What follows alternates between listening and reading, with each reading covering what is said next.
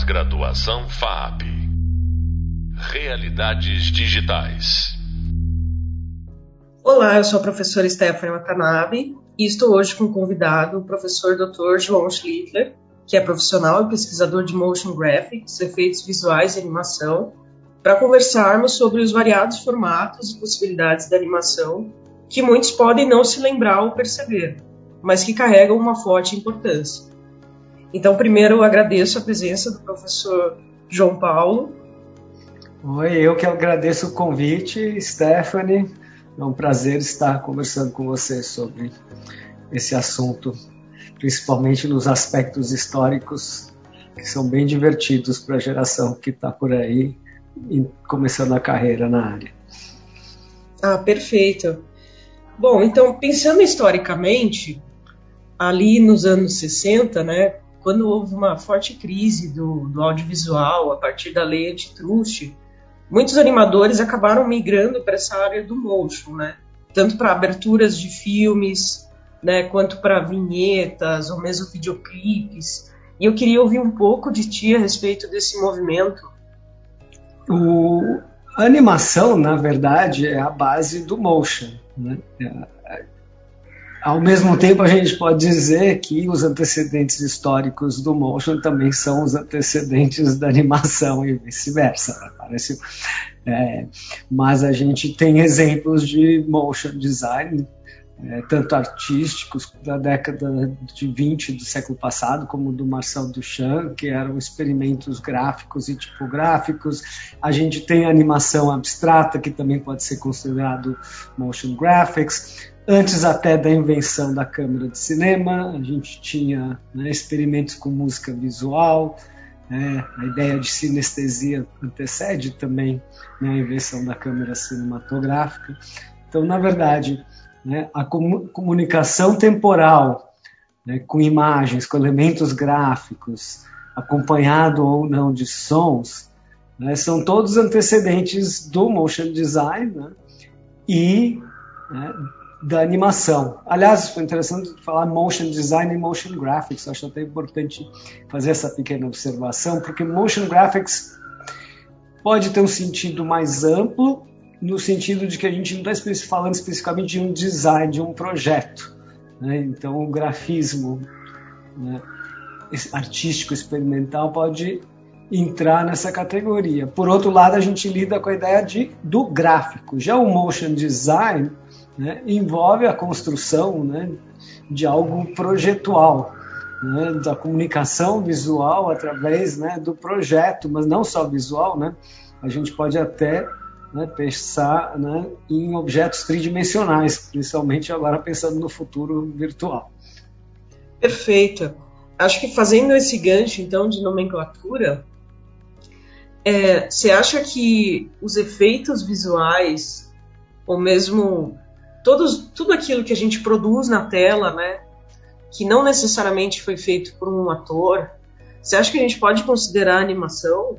Não exatamente, porque é, a gente pode ter animação para começar antes do digital, a gente tem animação com efeitos de câmera. Então, né, eu acho que pensar um pouco da definição de animação, né, que seria talvez uma delas seria né, a arte de dar a ilusão do movimento onde ele não existe, né, de gerar sinteticamente um movimento. Né, é uma linha tênue, é uma discussão né, hum, é, conceitual mas, por exemplo, teatro de animação. Né? Você, como você disse, enfim, tem um, um ator manipulando. Né? Mas é um pouco complicado dizer isso porque pode ter outros artefatos técnicos também envolvidos. Mas sim, né?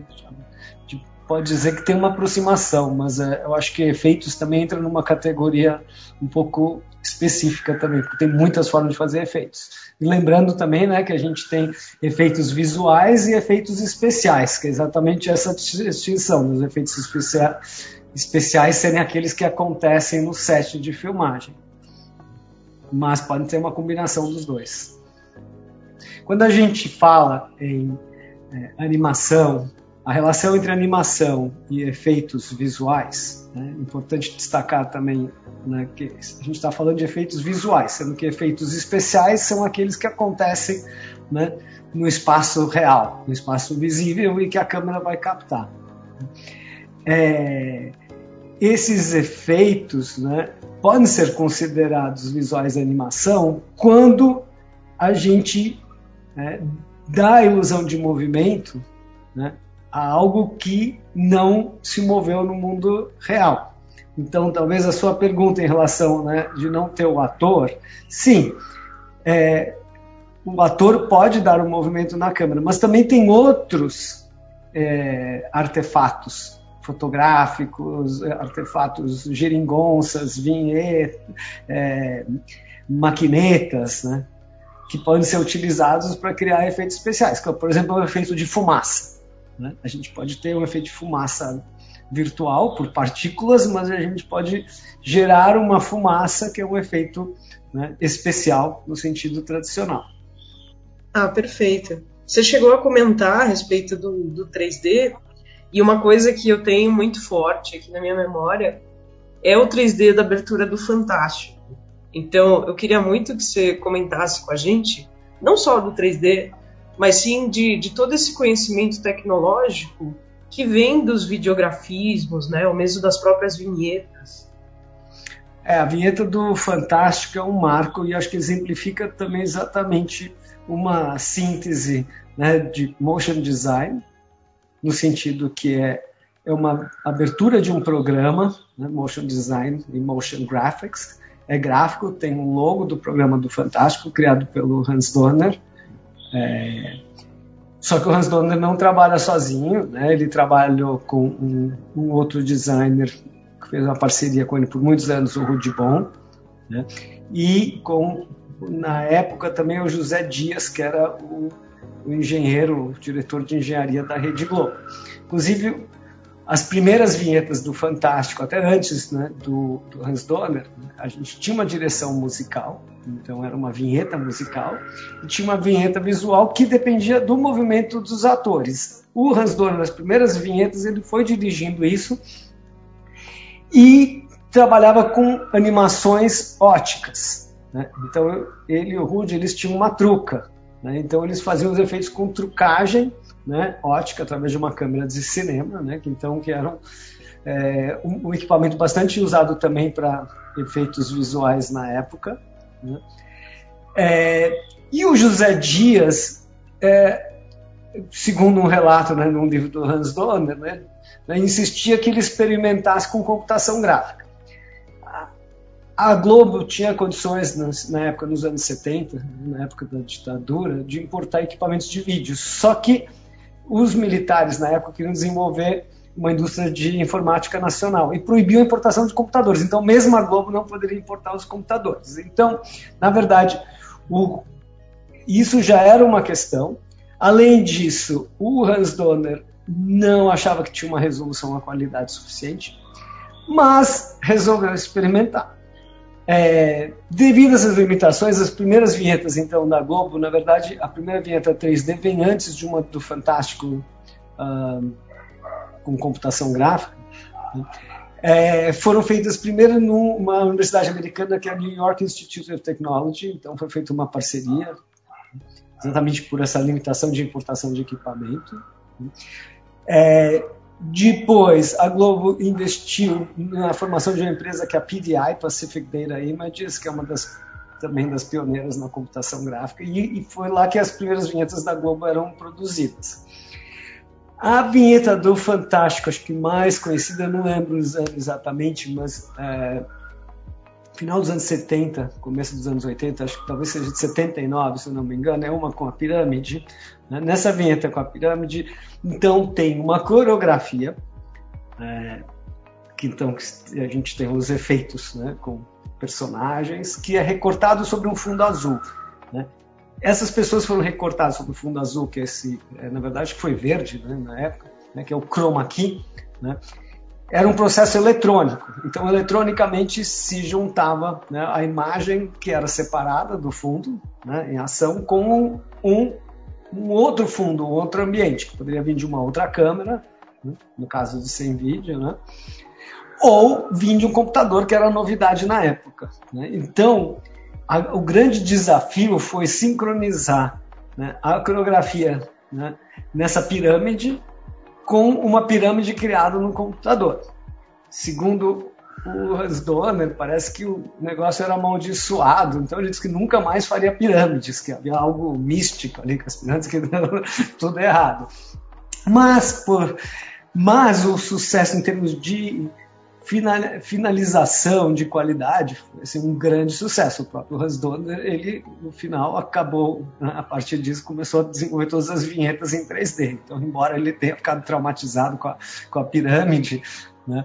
Ele seguiu criando toda a identidade da Globo utilizando computação gráfica, depois a Globo desenvolveu seus próprios sistemas, né? Mudou um pouco também como se produziu. Mas essa foi um, foi um começo muito difícil no Brasil também da computação gráfica, porque se a Globo tinha essa restrição, né? embora as emissoras podiam importar equipamento de TV, né? era uma grande dificuldade para a gente poder fazer essa transição para o Brasil principalmente porque se tratavam de grandes computadores, ou mainframes, né? não haviam computadores pessoais. Né? Na época também começa a surgir o Amiga, um computador pessoal. Ah, hoje em dia a Vetor Zero é uma das maiores empresas de computação gráfica no Brasil, o Batistão. Ah, lembro é, que ele trabalhava com um Amiga, né, logo no começo, depois mudou e tal, mas era, era a forma mais acessível. Agora, mesmo a Vetor Zero, também ela recebeu um investimento, aí já no, nos anos 90, né, da Jovem Pan, e pôde comprar grandes computadores e mainframes. Então, também já é uma segunda etapa, né, que é as produtoras de computação gráfica que começam a se estabelecer no Brasil na época. A respeito do, do chroma key da época, né, independente né, de, de Brasil ou, ou do exterior, a gente tem uma memória assim bem forte, né, da presença do stop motion como um efeito, né, sendo inserido via croma nos filmes, né, essa ideia da técnica mista e tal. E aí me veio à cabeça até aquela abertura famosa de humor brasileira, o macaco tá certo, né? Você quer contar pra gente outros exemplos, né, que tenham esse uso do, do chroma key?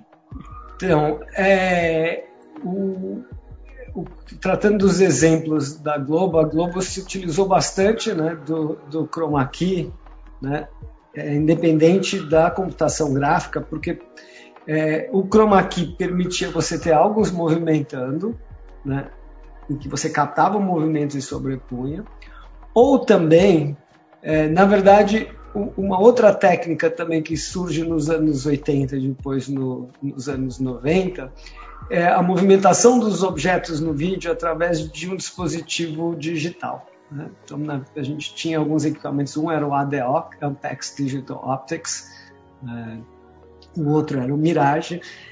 É, esses equipamentos né, ficaram famosos pela, pela, digamos, pelo clichê, né? virou um clichê do que seria um efeito visual na televisão, que era uma imagem que saía girando né, pela tela. Era um pouco uma, assim, era devido talvez, na minha opinião, ao fato de que quem controlava né, esses equipamentos eram engenheiros, então não haviam designers e artistas ou animadores trabalhando. Então, basicamente, a pessoa que estava operando não tinha capacidade de criar um desenho original, de criar uma imagem original. Então ela ia simplesmente pegava as coisas que estavam disponíveis e usava os presets, que eram girar as imagens. Mas se você pegar exemplos de animações, tanto de vinhetas da Globo, por exemplo, como a abertura de, do Tititi da época, né, tem uma combinação de stop motion com efeitos especiais e também tem elementos né, né, que é, no caso do Tititi, se eu não me engano, é completamente é, é um stop motion que depois é, é sobreposto sobre a imagem. Ah, tem vinhetas, por exemplo, do Ricardo Nauenberg também, dessa época dos anos 80, é, que, por exemplo, armação ilimitada. Então, é o mesmo efeito, é com a DO, mas no caso, é, ele separava os elementos e poderia mover ele com dispositivo, né, como a DO, mas com um projeto, não uma coisa simplesmente né, aleatória. Mas isso acho que deu um, uma má reputação a esses efeitos. Né? então, pessoas, é, acho que da minha geração, que começaram a trabalhar com isso. Eu, na época eu trabalhava no TV Mix, que era um programa na TV Gazeta, muita gente que veio do, do Olhar Eletrônico, que era uma produtora independente, também participou desse movimento, que queria exatamente trabalhar com uma nova estética, né? e não é, ficar só nessa nesse visual de brilhos e, e, e exacerbação da tecnologia por si só. Uma outra artista muito importante é a Sandra Kogut, que fez vários videoclipes. Alguns bem conhecidos são videoclipes que ela fez do Fausto Fawcett. Depois ela tem outro trabalho dela, pessoal, que é o Parabolic People. E a Sandra, ela, ela recortava objetos uh, digitalmente, né? na verdade analogicamente, perdão, é, porque é um analógico eletrônico, não é digital. Né? E, e fazia algumas movimentações, um stop motion, digamos, eletrônico. Né? Então, que é por keyframe. Né? Então, hoje em dia, quem usa o After Effects ou um programa de 3D, anima por keyframe, keyframe, né? quadro-chave. Põe uma posição e a outra. Nesse primeiro momento, você fazia isso eletronicamente. Você colocava uma coordenada, parecia uma cabine de um avião, assim, que era um monte de botões e você colocava uma coordenada, tá? E aí falava, eu quero que esse objeto vá em tal ponto. E aí ele fazia um movimento, você gravava no vídeo e depois você reinseria. Cada camada tinha que ser feita uma de cada vez, ou ao vivo. Então, se você tinha três câmeras, você podia juntar tudo ao mesmo tempo. E também tinha uma outra questão dos efeitos eletrônicos, que era a questão da geração da perda de qualidade de várias gerações. O digital, a imagem digital, ela não tem perda né, de qualidade quando você faz uma cópia, porque a cópia é essencialmente um clone. A gente pode ter perda de qualidade no digital por compressão, porque a gente quer diminuir o tamanho da imagem para poder enviar, então tem uma perda de qualidade, mas, mas a imagem mesmo comprimida você manda de um lugar, chega no outro, chega idêntico. Já no caso do vídeo, né? É como a televisão, se você tem uma interferência, vai diminuindo, tudo era interferência. Então, isso também começou a fazer parte de uma estética, né? entender quais eram as limitações dessa estética, né? a linguagem do vídeo. Então, a gente também tem uma evolução do vídeo experimental, né? que eu acho que muita gente foi entrando né? por esse caminho. Você tinha perguntado também de animadores também que seguiram por esse caminho. Por exemplo, o Flávio Del Carlo era um animador é, tradicional e depois ele começou a experimentar tanto com equipamentos eletrônicos, fez várias vinhetas na TV Cultura, o Ratimun, se não me engano, ele fez uma das aberturas do Ratimun. Então a gente vai ver vários animadores também fazendo essa transição, experimentando também com essas primeiras ferramentas eletrônicas e depois as ferramentas digitais. Né? Como eu havia falado, é, teve um momento em que né, os computadores eram inacessíveis, depois passam a ser parcialmente acessíveis né, para as grandes produtoras. Né? E já na virada do século XXI, né, os softwares como After Effects passaram a ser, né, computadores pessoais como Macintosh, né, softwares de, de edição de vídeo, é, passaram a ser uma opção razoável viável, digamos assim, para a produção profissional, com certas limitações, principalmente para vídeo. A utilização de computador para efeitos especiais uh, para cinema no Brasil é algo de 10 anos atrás, na verdade. A gente tem processos de intermediação digital, processos intermediários no começo do século 21, 2000, mas é, dependia ainda também né, de uma estrutura de uma máquina dedicada disponível em produtora, então você teria que escanear o filme, depois exportar quadro a quadro. Então, por exemplo, um filme como a Melipulã é um, é um filme que ele tem uma pós-produção digital, mas ele foi captado em película e a saída final é em película. Então, é um processo intermediário. É, e, e também, né, no, no ano 2000, é uma transição. A gente tem né, vários animadores, por exemplo, a, a Pinguim, né, que tem, agora está com o filme A Tarsilinha, eles também foram pioneiros, o, a Célia Catunda e o Kiko Mistorrigo, que são sócios da produtora, em utilizar o Macintosh para criar animações, mas com o objetivo de animações para televisão, porque não dava para produzir com uma qualidade né, de altíssima resolução.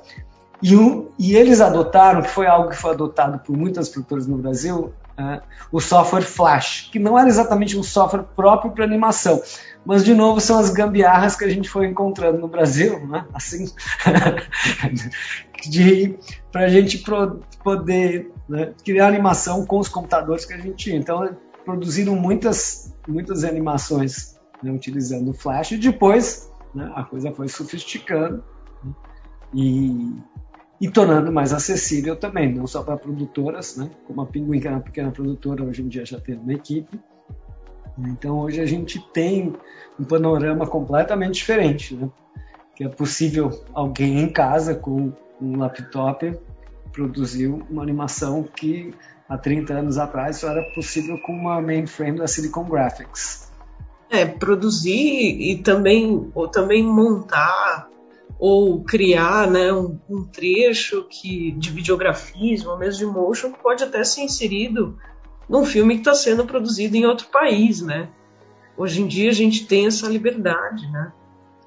Sim, é, isso mudou e isso já é algo, eu acho que por isso que inclusive o mercado de animação e de motion design foi um dos poucos que conseguiu ainda né, sobreviver às, razoavelmente até demais, mas sobreviver durante a pandemia, porque já é esse tipo de fluxo de trabalho, tanto na área de animação, né, como grandes estudos de animação né, terceirizando, né, é, mas também como funcionam as, as, as, as, as programadoras de TV a cabo, por exemplo, são pro, programadoras globais, MTV. Eu digo programadora que não são canais, né? mas, por exemplo, a MTV. Então a gente vai ter vinhetas né, sendo produzidas por estúdios no mundo, no mundo inteiro. Né? E o processo de trabalho é colaborativo. Mesmo né, numa mesma cidade, é muito comum né, você receber um arquivo de baixa qualidade de um filme, você recebe isso no seu estúdio em casa, você produz a vinheta, manda e aí exporta o elemento final só no último momento. Né? Então você tem essa possibilidade de trabalhar em tempo real, digamos assim, né? com, uma imagem com uma resolução proxy que a gente chama, né? e depois desenvolver um fluxo de trabalho da produtora de como é que vai ser finalizado isso com a melhor qualidade possível. Então, sim, a gente vê colaboração em efeitos especiais sofisticadíssimos em resolução 4K ou até acima hoje em dia, produzido remotamente com né, se vocês olharem créditos de filmes de computação gráfica, filmes produzindo computação gráfica, a gente vê que tem equipes no mundo inteiro, às vezes colaborando, e isso pode ser montado em várias escalas. É possível alguém em casa fazer a abertura de um longa-metragem e aí depois ver ele projetado na telona só no dia da, da pré-estreia. Eu vou agradecer aqui mais uma vez a presença do, do professor Dr. João Paulo Schlittler, que foi super caridoso com a gente, com todas as informações. E vamos para o nosso encerramento. Você acabou de ouvir mais um podcast sobre o tema da animação mundial, com o professor Dr. João Paulo Schlittler. Sobre esse tema, convido você a ouvir mais no nosso hub de leitura e no livro Motion Graphics de Wellington Soares, e também na tese de doutorado do nosso convidado, Design de Interação para TV Digital, Convergência das Mídias e o Sistema Brasileiro de TV Digital. Te convido a ouvir o próximo podcast, A Renascença da Animação Mundial, Novas Tecnologias e Mídias, que irá abordar sobre as mudanças narrativas e estéticas a partir do mundo pós-moderno. Te espero por lá. Pós-graduação FAP Realidades digitais.